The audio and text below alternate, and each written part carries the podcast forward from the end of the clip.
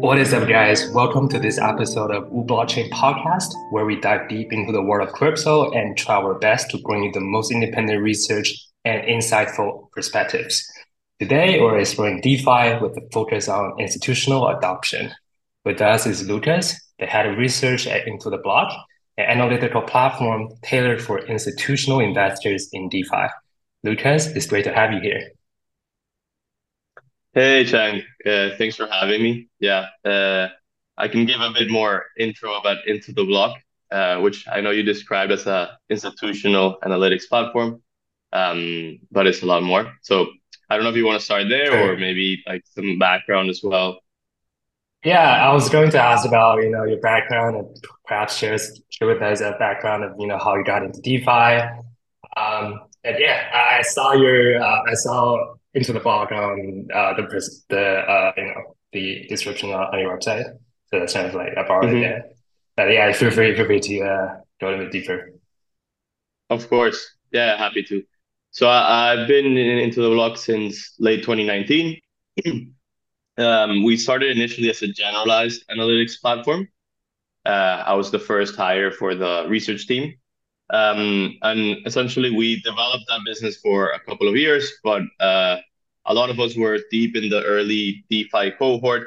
Uh, I've been using DeFi since 2019 as well. Uh, it was very uh, incipient um, ecosystem back then. Um, and sort of as it start, started getting some traction in 2020, we started seeing this as an opportunity to get involved. Our CEO, uh, Jesus Rodriguez, also has a background um, in financial industry, working at DRW, one of the largest hedge funds. Um, and so we saw this uh, infrastructure as a new stack, completely different to the traditional finance stack with a different set of risks. Um, and we realized that the traditional institutions would have a harder time transitioning to the DeFi stack than to something like trading in Binance or options or futures in CME. Um, and we still saw that DeFi was very innovative, you know, even back then with the early Compound V2, Maker, uh, Synthetix, those were essentially like 20 protocols live uh, in or before DeFi summer. Uh, and then, of course, DeFi summer happened and it started accelerating. And we started playing around individually with a lot of those strategies that many people here uh, partook on, like, you know, recursive lending and that type of thing. And we realized that there's a lot of risks that people weren't aware of. And we essentially uh, sought out to create a product to mitigate those risks and make it such that institutions can access the strategies while having levers to be able to rebalance their strategies uh, in order to avoid liquidation, for instance, or depegging events, uh, whichever are the main risks in each strategy. So with that, we launched our second product that we call ITB Quant, um, you can look it up at intothe and it's sort of the easiest way to pitch it, is an institutional version of Yearn Finance. Um, it has an, a wide array of strategies. I think we have over 100 now across multiple chains, and institutions can deploy there. It's non-custodial. Uh, there's no commingling of funds, so institutions really like that, and it has with custom risk management parameters that they can set in order to mitigate potential losses and we've grown that quite significantly over the years. Uh, of course, 2021 was a very good year for the for that pro- product, um, attracting you know large figures from many of the largest institutions. Unfortunately, can't really disclose those institutions. Um, and that, that product has really taken off. Um, and in 2022, of course, we took a bit of a hit as a lot of our clients lost funds, and some of them were clients that uh, got affected by the by the downturn themselves.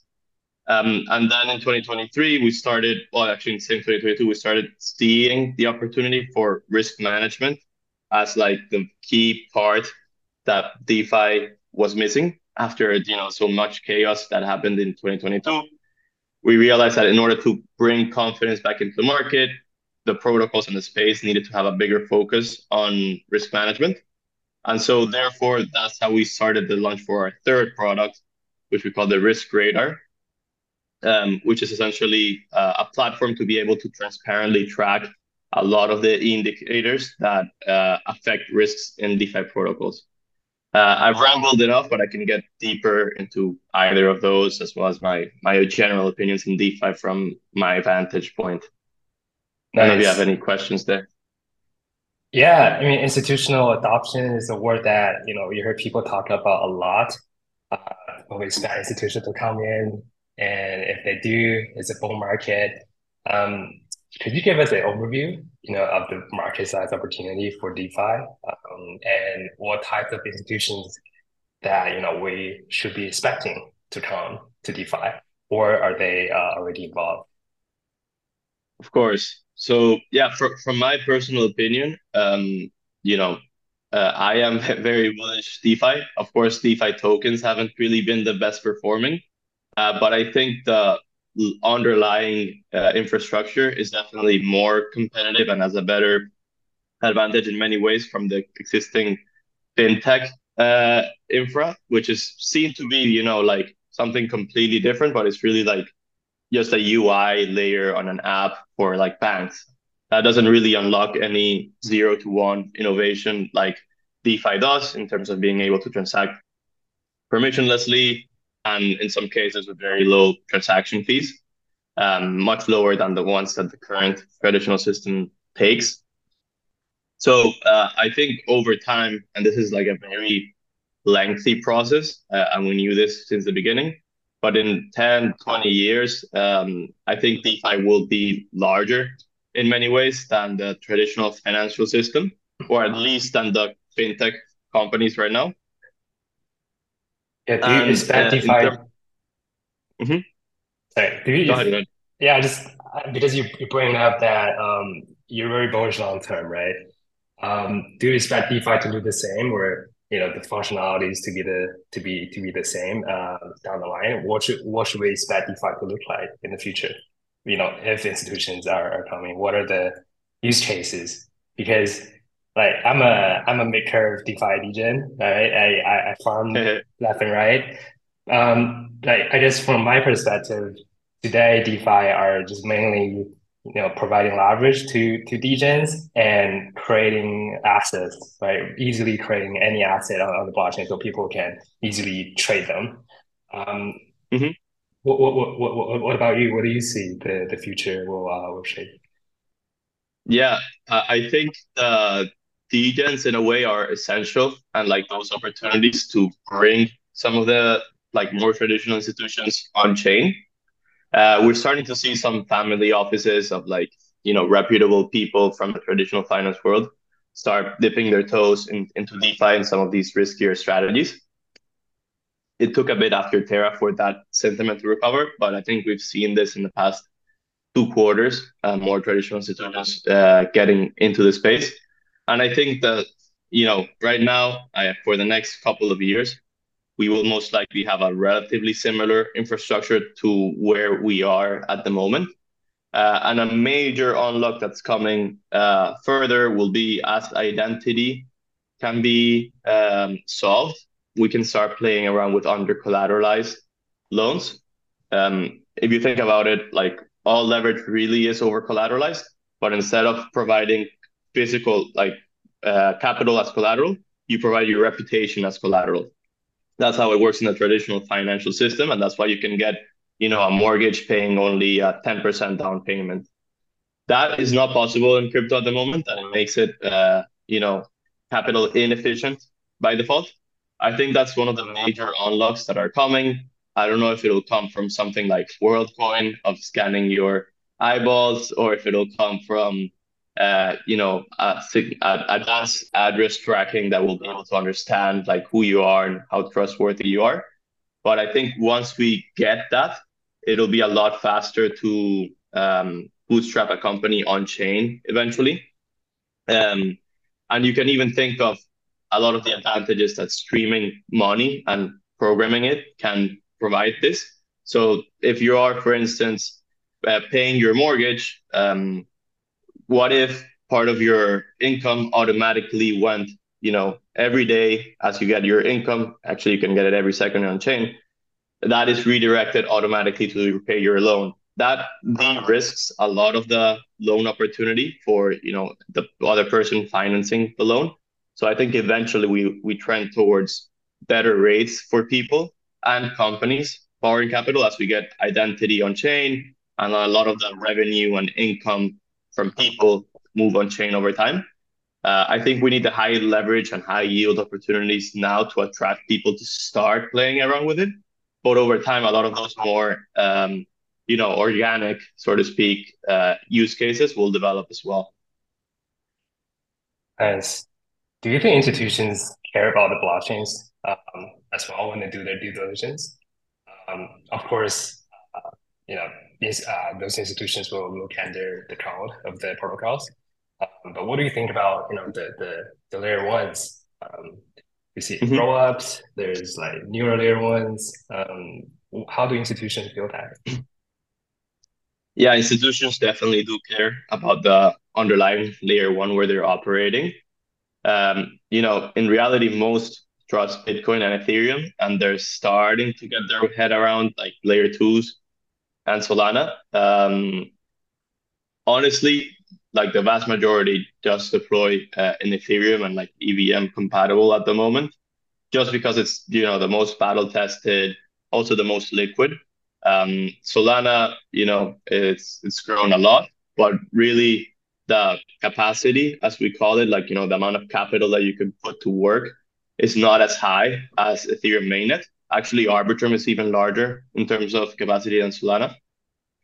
So uh, most institutions are very comfortable with the risks uh, on Ethereum, um, which you know frankly has stood the test of time quite well as an underlying network. And I think over time they might get around um, like other layer twos, uh, other layer ones aside from Solana as well. But uh, for now, uh, they are quite concerned, you know, with with outages and like those sort of risks, especially yeah. for financial applications. So uh, I think it takes time.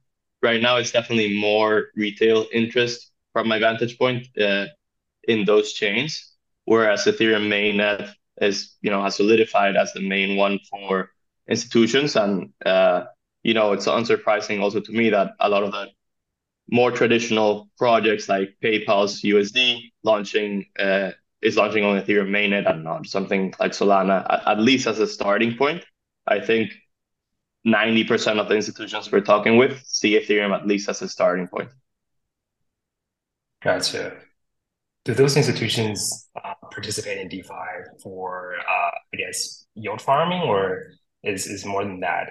Because this follow up to my previous question, right? Because we're starting to see this, um, you know, uh, redeploying the same forks, you know, different newer chains, and and those newer chains will get you a, really high yield. Um, what type of game um, do those institutions play, especially in this high rate environment? Yeah, I mean, there's definitely different types of institutions. I think people generally like, put them all in one basket, but they can vary a lot. There are some funds that are, you know, high risk seeking, and those do play like the the new fork, but in the new chain playing high incentives. Like, yeah, there's some uh, higher risk funds playing those uh, protocols, but generally, uh, the more risk averse institutions are more keen. They're happy with you know uh, rates slightly lower uh, in stable coins. You know, it's definitely higher than treasuries, but less than ten percent is still fine with them. So they're fine deploying on mainnet on like you know paddle tested protocols to get some yield to beat the markets and, and pass on to you know their their own LPs or however they're structured. Um, they don't seek like they actually prefer to wait before any to deploy to something new. Even with EigenLayer, like I think we've talked to a lot of institutions about deploying an EigenLayer, uh, and even at three billion TVL, a lot of people are still like, you know, I want to wait for this to be more battle tested. hasn't really launched, so the risk tolerance is a lot lower than the, the average degen that will just ape in, because of course it's like their institutional capital uh, and oftentimes, you know, they, they work with their own clients and it's a lot less about you know earning 50% APY, and it's a lot more about uh, preserving wealth in a way, um, and also uh, taking advantage. One thing we've seen a lot recently is taking advantage of their Bitcoin holdings by you know being able to uh, add leverage on it while mitigating risk. We essentially uh, automate the liquidation protection by rebalancing from one strategy to the collateral uh, on Wrap Bitcoin on Aave. That's one use case that we're seeing a lot of institutions uh, like as the markets go up and you know they suddenly have a lot of capital that they just don't want to sit as this pet rock in Bitcoin that they want to borrow against it. What type of allocation are we talking about for, for those institutions? Are those institutions, um, I guess, like fully uh, like are we focused on uh, you know crypto and DeFi, or there are institutions that, um, that more focus on you know being being a uh, portfolio manager and allocating uh, you know maybe like one or two percent to to DeFi. Um, what what sort of what is the uh, I guess the landscape for for today's environment? Yeah, I mean, most institutions that play around in DeFi already have like at least 10% of their portfolio in crypto. I think the the newer institutions that are just starting to do like one to two percent into crypto, they are fine just holding Bitcoin. That's already volatile enough for them. So we really work mostly with crypto native institutions or some that have like, you know, transitioned to be more crypto native, crypto oriented. And those, you know, they understand better some of the risks in DeFi there's still a lot of educational component. Like we essentially go uh, talk to each client about like strategies and like the risks, and sometimes it takes uh, you know patience for them to understand it for the newer institutions into crypto. Um, and then, then there's like some very crypto native companies that have their own strategies and are like fully allocated to crypto. Some of them individually are degens, but as a company want to do some like more risk managed strategies uh, and want like to have that automated layer of risk management. So yeah, it really depends on like how involved in crypto you are. The newer institutions are just starting to get a hang of it, um, and you know are fine uh, deploying into something like Curve or Aave that has been battle tested and doesn't have impermanent loss risk, for instance. What are the uh, you know the strategies that that you know these institutions are more interested in because there's a, the whole whole world of you know DeFi strategies that you can do to generate this additional yield. Uh, you have you know lending borrowing to you know AMMs, of course with permanent loss, and um, and there's like perps protocols right like GMX you can deploy you can where you can buy GLP for uh, taking advantage of their trading fees and um, you know, essentially, uh, uh, in addition to you know holding a, a different uh, portfolio of all those uh, crypto assets. Um, mm-hmm. what, what, what, what, what is the game that uh, you know institutions are, are interested in you know? Yeah, definitely can share a bit of alpha here. Uh, um, so they look for mostly market neutral strategies. Most of them start again with very simple strategies, but as they start getting comfortable, they go for something else. Like they'll start with something like Curve or Balancer, where you have yields that are beating the benchmark rates. So you can think of like beating treasuries or beating the staking rate for ETH. Uh, and you have a lot of opportunities like with ETH doing still five, six percent in those protocols, which is you know almost twice the staking rate. So that's like the simplest way to get them uh, around. Uh, and then they start playing around with more complex. So as you know, DeFi is composable. So one of the cool things is a lot of our strategies can have like multi-protocol integrations. So for instance, leverage staking, there's been a lot of demand for that type of thing where people uh, deposit stake ETH, uh, borrow ETH, and then that's minting more stake ETH in Lido, group supplying it as collateral, borrowing more ETH, and it's all done, done in a flash loan. So it's all it all happens in one block, which is you know a significant advantage of doing it programmatically versus doing it manually. Uh, we're seeing institutions really like that because it's it can earn like three times the staking yield. And stake ETH now that it's redeemable, it has been de-risked significantly from their vantage point. So it, it that's one attractive opportunity. And then there's uh, things like what Ethena is developing um, mm-hmm. of the which is essentially the funding rate arbitrage, uh, where they mm-hmm. deploy capital. You know, they go long stake ETH and short ETH to earn the funding rate. Those strategies have become increasingly relevant as the market has picked up in Q4. I'm looking at this chart, right? Uh, it's a TVL chart from you know 2020 to today. Um, in 2021, we started seeing you know DeFi taking off. The TVL was 15 billion, and the top was about like 10 times that, 164 billion. Uh, dropped all the way back down to 38 billion, and now climbing back to about 50 billion. There are a lot of incidents happen, uh, you know, during the rise and during the fall. Um, what do you think about, you know, the the cycle of DeFi and, and how has it impacted institutional adoption? Yeah, I mean, uh, funny that you mentioned the incidents because there's definitely been many, and that affects uh, a lot of the sentiment around crypto. But I think it does so mostly in the short term. We actually have a, a cool dashboard um, called DeFi exploits. I, I can share it with you. And uh, we estimate there's been about $58 billion lost in these incidents, uh, most of which, to be frank, comes from Terra, uh, the 50 billion alone. Um, so that has been the largest by far, and it, it really, you know, sort of kicked off or exacerbated at least the bear market.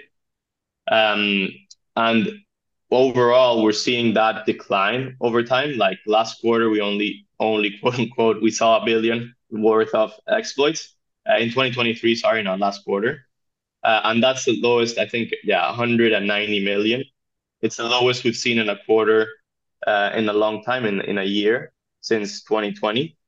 So I think overall that's trending lower and institutions, uh, it's taken them some time, so at least the ones we talk to, but they they can realize that you know there's uh, a couple of bad grapes in the batch that really you know made things worse for crypto. You know, Terra, uh, FTX, but they're not necessarily like the blockchain broke.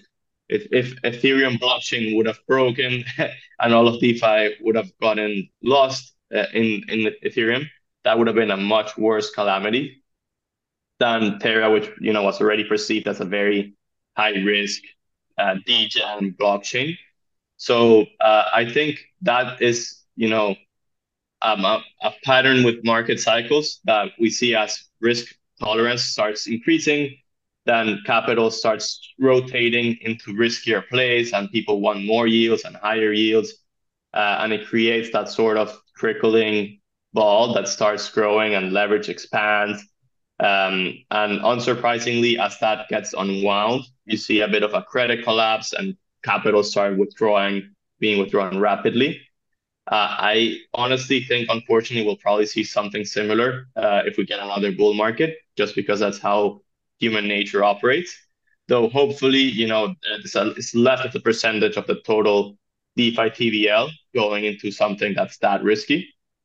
Um, but yeah, it's it, we see this, you know, like in the past few months as the market's picking back, back up, we see a lot of leverage going back into the system. Mm-hmm. So I, I think it's possible that we see a similar pattern play off. Yeah, I don't want to see another Luna collapse. yeah, I don't think anyone does. Um, but but yeah, unfortunately, people get greedy. People start promising higher returns, and they start competing on returns. So that, that was what was happening, by the way. Like not many people know this, but a lot of the centralized lending institutions they were competing on on yield, like you know the Celsius, Genesis, those institutions were like, oh, this this guy's offering 10%, then I want to up him up to 12% and 15%. And that's how people start taking more and more risk and then eventually collapses. Yeah. I guess that's the, the nature of finance. Um, what yeah, do you like, think about? Yeah, sorry. Okay. I was going to say the financial crisis uh, was actually somewhat similar in terms of how that credit started increasing towards mortgages. So it's just funny we had a, like a mini financial crisis with all those centralized lending institutions. And, you know, another argument that I found um, quite good was also because of the uh, the rate hikes, right? Um, it was also at the time of like 2022. Uh, you know, this past year we see uh, rate hikes, and um, mm-hmm. you know, combined with the bear market, people are putting less leverage so that you know the the, the yield, you know, lending protocols like Aave uh, can uh, no longer offer a more attractive yield than even the uh, U.S. Treasuries. And with the recent uh, time back, was um, it could be attributed to Maker that uh, Maker. Um, you know, they they they started to uh, combining this real world asset, um, buying this U.S. Treasuries and offering uh, something like five percent yield. Uh, we also see uh, Ondo finance um, and, and it could be a savior for for for DeFi because uh, we cannot just hope on token incentives, yield farming all day. At the end of the day, all tokens will run out of emissions, and um, it's simply unsustainable. Uh, what do you think about that perspective? I think uh, like treasuries on chain. So you got uh, uh, USDM, SFRAX, uh, Ondo, those are good at creating a floor for yields in DeFi, but they're not necessarily good at attracting, you know, real world capital on chain, at least at scale. Because, you know, the way institutions see it, why would I hold treasuries, you know, with my brokerage that has been fine for 20 years versus putting it into a DeFi protocol? It doesn't make sense for traditional institutions for crypto natives, it kind of does, especially if you don't have access to, you know, the U.S. American uh, stock exchange and on markets. So some international clients are fine putting their capital there, uh, but it doesn't really bring up unlock that much of traditional capital. And the way why I, I think it creates a floor is because you know right now you, you get that easy arbitrage opportunity not no longer at the moment actually, but when SDAI just launched, for instance, in Aave, the borrow rates were lower than what SDAI was paying. So that helped increase yields as, as a whole for all of DeFi. So it, it, it made that floor of essentially if the borrow rates are lower than what you get from supplying SDAI, then you have that easy arbitrage opportunity. And that got filled really quickly. And then as the markets kicked off, the demand for leverage increased and therefore the borrowing rates, like what you get paid from supplying in Aave, has been higher the past few months than from SDAI. So I think it's good that it creates a higher floor for people to enter DeFi, and we will most likely see capital rotate from you know uh, something like 10% to 5%. So it, it creates a more narrow range, and there's like some extra incentives that can be applied on these that makes it cheaper for protocols to incentivize.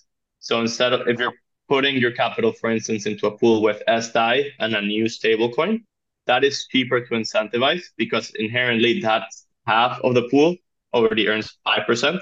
So you need to put less capital into incentivizing that. So that's something that a lot of protocols have begun, you know, taking advantage of. Like Curve and CRV USD, they have a lot of pools with SDAI, SFRAX, USDM, and those are like you know cheaper to uh, get a given level of yield. So in that way, they do provide a bit of an advantage. Uh, but I honestly don't think it's the panacea that will suddenly unlock mm-hmm. all of traditional finance, as some people make it out to be with you know this hype on real world assets. What do you think is going to be the catalyst for DeFi Summer 2.0 then? Uh, that's a good question. Um, I think it's honestly like people don't like to say it, but I think it's markets turning around. Like we've already saw, seen a glimpse of it, uh, and a lot of DeFi is essentially you know financial services, and demand for those services increase as capital increases. So Q4 was already a glimpse of that where you know leverage in Aave uh, increased significantly. I, can pull up the numbers. um, for lending protocols, but like the, amount of loans outstanding increasing like 30% or so. I'm bringing it up one second in my monitor. And that's just because people start realizing that wealth effect and you know borrow more. So in Aave, which of course is the largest protocol, their loans outstanding increased from 4 billion to 7 billion, almost 7, 6.8 uh, in Q4. Um, and that's you know, uh, uh, most of their loans come from stablecoins. So it's actually like new organic demand. They do have some ETH loans as well. But I think that will help off kick kickstart that that new run for at least for capital terms. And newer, I guess we're also seeing in parallel for the retail crowd, points really bring people, you know, gambling instincts yeah. back into the space. Uh, I do think those will stick around for a while. Uh, I know they can be controversial. Institutions still haven't gotten around points, by the way. Like I said, told you, they still resist like eigenlayer points, even though they're like the largest and most reputable in a way. And that's an opportunity potentially for retail. Uh, and I think probably in the next six months, we see even larger point systems attract people. Um, and I think it's a matter of iterations. So I think for retail, I'm, I'm bullish in that. But for the more institutional crowd, I think it's just a matter of getting more capital into the ecosystem and that will flow itself into DeFi. Yeah. What do institutionals think about DeFi coins? Like, it's just so cheap and it's so awkward in the crypto market, in my opinion, because uh, its users are probably institutions and larger wealth. And uh, even though we have like projects like Maker, who uh, the last time I checked, this PE ratio is insane. It's like 16 times, and it's doing buybacks. Aave, its protocol revenue hit an all-time high, but you know its token is still, uh, you know, let's say not looking good. Um, what, what do you think about those existing blue chip DeFi projects and, and their tokens? Yeah, like honestly, those are a lot more appealing for traditional finance institutions. Like from those metrics, you know, they look very competitive and they have uh, arguably a, a lot of an advantage relative to fintech companies in terms of like the overhead that they have is a lot lower um, you know capital expenses so i think those are likely to get a boost from the the entities that make the switch that into defi it takes some time because of course they start with bitcoin then they go to ethereum and then defi and then they end up with Maker and Aave. They don't go, you know, straight degen into the newest protocol uh, in Solana. They go for the most reputable ones, and they, in a way, like that they are priced more rationally in a way. So there's less. I think everyone can agree to this. There's less euphoria around uh, DeFi blue chip tokens, um, and in a way that's more stable. as long as it uh, it's less boring for retail participants, but institutions like boring. So they're completely fine with their tokens not going wild. And uh, it's already crazy enough that, you know, they have loans almost doubling in a quarter. Uh, and revenues, that's, that's already massive. They don't need to have like that 10x in growth that uh, some protocols had and these new layer twos. So uh, they prefer that over points for sure um, you know, like when institutions yield farm in Curve, for instance, they see the yield that they're expected to get, and they like that typically they get that, you know, maybe a bit less if CRV prices go down, but they uh, like that's somewhat that it's somewhat stable versus something like points where they don't know how to value what they're farming. Mm-hmm. You know, there's a lot of speculation. So often they would go for like the safe 7% APY instead of the potential 25% APY from eigenlayer points or whatever it is. Yeah, no financial advice, but is there any uh, uh, your favorite different projects that are worth looking at, or, or you're just like bullish on in general? Yeah, personally, um, you know, beyond into the block, uh, I've been liking uh, a lot what Ribbon has been doing uh, now Aevo, I guess. Uh, been following them since they launched uh, the initial um, options product, the options selling product. It was very good that during the bear market to have some uh, covered calls there. Uh, and now I like their pivot to taking advantage of pre-TGE markets. Um, I think I saw that they're doing a lot of uh, bringing a lot of users that way, but still doing more revenue from like perps and uh, options. I think they're like very quick to innovate and they have their own L2. So they've been shown to have like a first mover advantage uh, with that type of infra and like taking those risks. So I, I think as, you know, realistically, as markets come back up, people want to uh, gamble more in a way, like speculate more. And a lot of those derivatives protocols are, you know, meant to be uh, very successful this quarter, not, not just Aevo. I know DYDX V4 is also doing quite well recently and a couple more. Um, and outside of that, uh, I would say, yeah, like I think Aave has consolidated a lot of the lending liquidity. Uh, Compound like hasn't matched up. Even they used to be bigger than Aave, but Aave has really uh, adopted like multi-chain strategy and been like the central liquidity hub across all of it. So I think that one's likely to to recover. And we'll see with Uni V4. I know like Jupiter has been get giving it some competitions in terms of fully diluted value. But uh, I think with Uni V4, uh, it's a very interesting infrastructure. Um, I think we're going towards what what uh, our CEO calls micro primitives, which are like more custom layers within the primitives.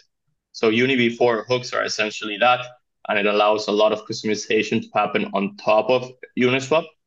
Uh, that's going to bring a lot of uh, cool opportunities. And with lending, uh, Morpho and Euler are doing something very similar that I think could be uh, very interesting. Not not financial advice on any of that, of course, but I think we're we're likely to see some some resurgence uh, in DeFi, though uh, yeah, just candidly, yeah. the the ecosystem tokens tend to do better, of course. Yeah, I like Aevo too.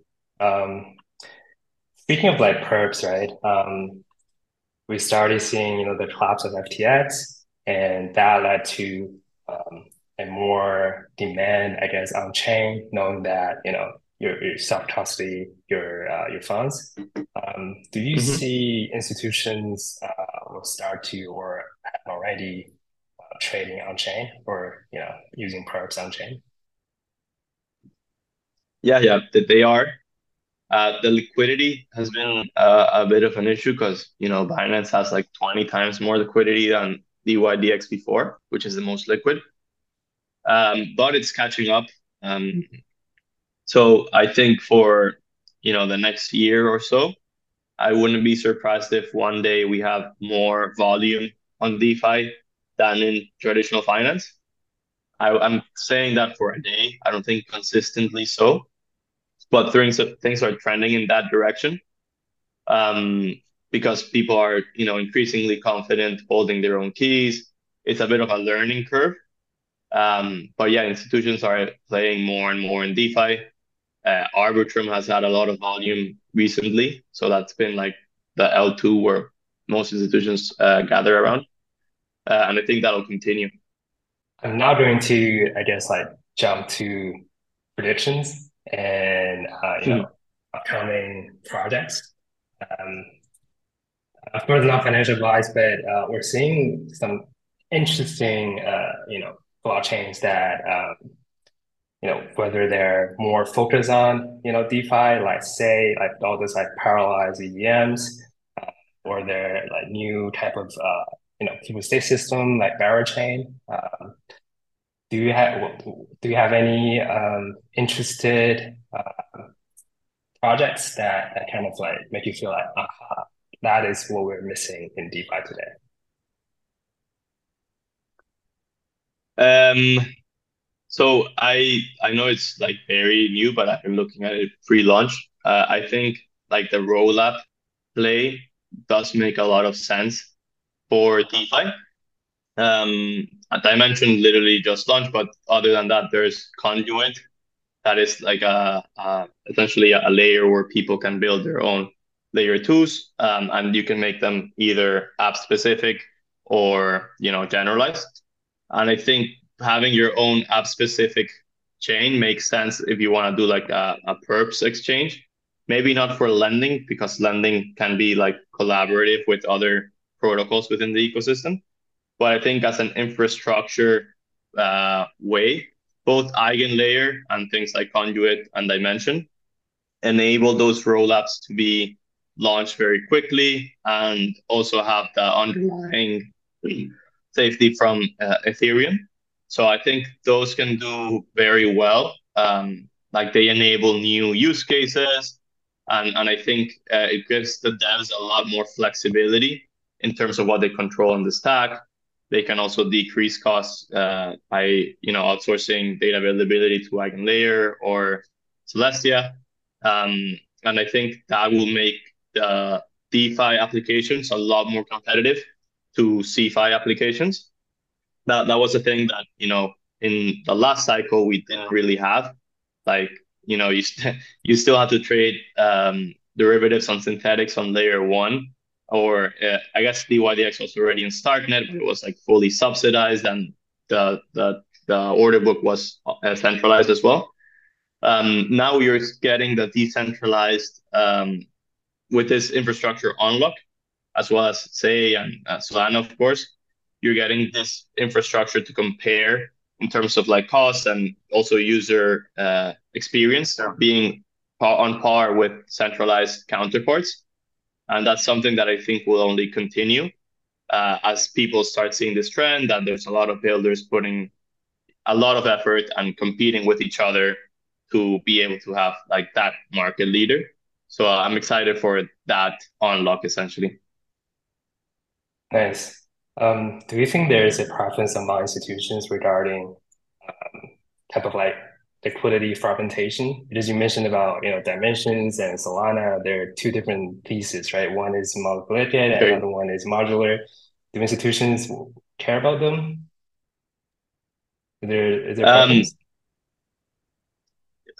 like from my perspective, most people are in the modular camp than in the monolithic uh, because you know historically things are like interconnected pieces, and as long as the bridging from one side to the other is somewhat extracted away, they they are fine. Like if you want to tell like an institution that you're bridging from here here constantly, then you know it creates some friction, um, and the liquidity is also a barrier.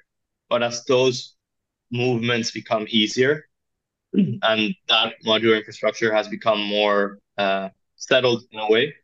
I think more people are focused on that because it's also more resilient than having like the monolithic approach. Uh, I think over time that might change, um, but right now institutions are more, from my point of view, on the modular thesis than the monolithic. Um, but yeah, I, I think it, we'll see how it, it develops um, as we continue growing. Uh, it will really, you know, put stress on both sides of the equation. Yeah, that makes sense to me because just a few days ago we experienced another uh, Solana outage, and uh, yep. I have some have some positions, uh, and I was kind of worried if they couldn't get it back on time and there's a plummet in any of the assets I was borrowing and I could be liquidated. And I, I think unless that gets fixed, um, modular being, you know, you, can kind of choose your own security preference, that, could be a uh, uh, internally a better solution for institutions. Correct. And and like in the modular thesis, you know, you can have an L2 or an L3 that goes down but the core layer, as long as that continues operating, uh, that's usually fine. That's where most of the capital is at, anyways.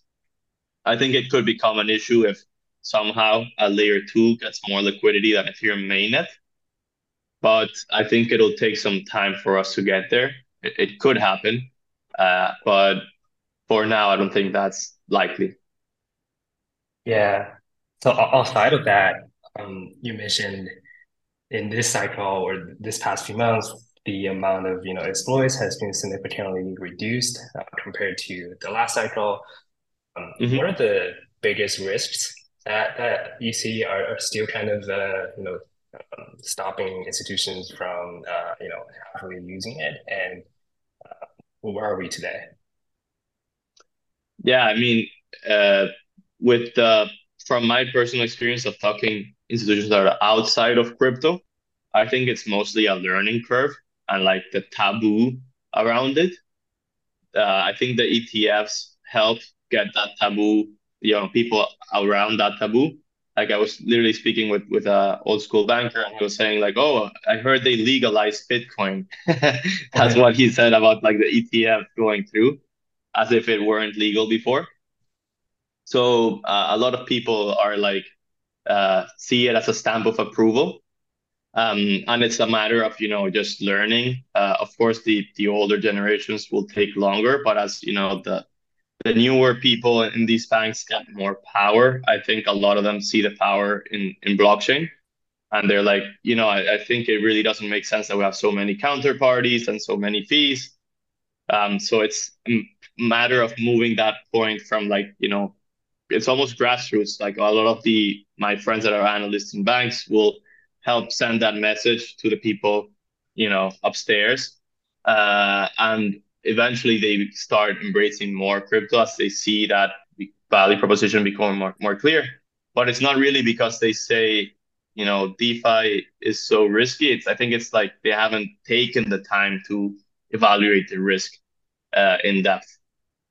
And I think a lot of them will never like adopt it, to be honest like I, I don't see some of the more traditional banks well jp morgan it's it's weird because uh, jamie dimon is like criticizing bitcoin while at the same time they're doing some blockchain things. Um, but i don't think all of the institutions traditional finance institutions will adopt crypto and that's fine. I am more bullish on the existing crypto institutions that will grow to be the size of those uh, traditional finance institutions. I think that's more likely with any new technology that a lot of the um, startups end up surpassing incumbents as the market size explodes. So that's that's also why I'm bullish DeFi because I think a lot of these early platforms can be like the new um, JP Morgans of the world. Yeah, that makes sense. Um, Lucas, it's been a pleasure. Uh, your insights today have been incredibly valuable for understanding the institutional landscape of DeFi. Uh, for those of you, for those of the audience who would like to know more, where can people find you?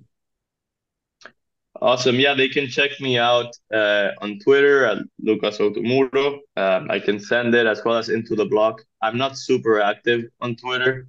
Um, but yeah, I, I guess we're doing a lot of effort in the platform, uh, launching a lot of the dashboards with the data that we discussed on DeFi.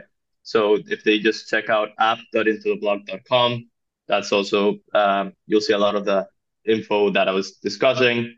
Um, and you know we're consistently doubling down on DeFi. So if you're interested in the space, um, we have a, a, lot of things planned for this year. So uh, it's cool. Uh, thank you for having me, Cheng. Uh, it's been yeah, fun. Thank you for joining us. Um, of course. Have a good day, and I guess we'll talk later. So yeah, hopefully we can uh, do a V2 when DeFi Summer 2.0 comes. I'm down. Hopefully not too soon, not too far away. yeah. All right. Have a good one. Thanks. All right. Thank you.